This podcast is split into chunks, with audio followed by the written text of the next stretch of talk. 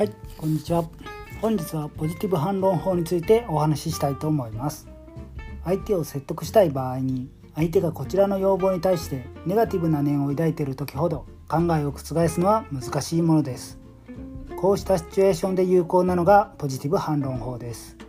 相手の考えをきちんと認めしかしだからこそと相手の考えを利用して反論するのです。相手からすれば自分の考えを踏まえているので反論しづらい状況を作り出すことができます。こちらの意見に対してそのデメリットを挙げて反論する。時には半ば上げ足を取りに来る人がいます。こうした意見に対して「いえそうではありません」と相手の意見を否定してしまうとますます相手はかたくなになってしまいます。その際には「はいおっしゃる通りです」と一旦認めてしまいます。時と場合によっては一言謝罪を加えても良いかもしれません。相手は自分の意図を組んでくれたと安心しそこで逆手にとって反論すれば相手はそれ以上の反論がしづらくなります。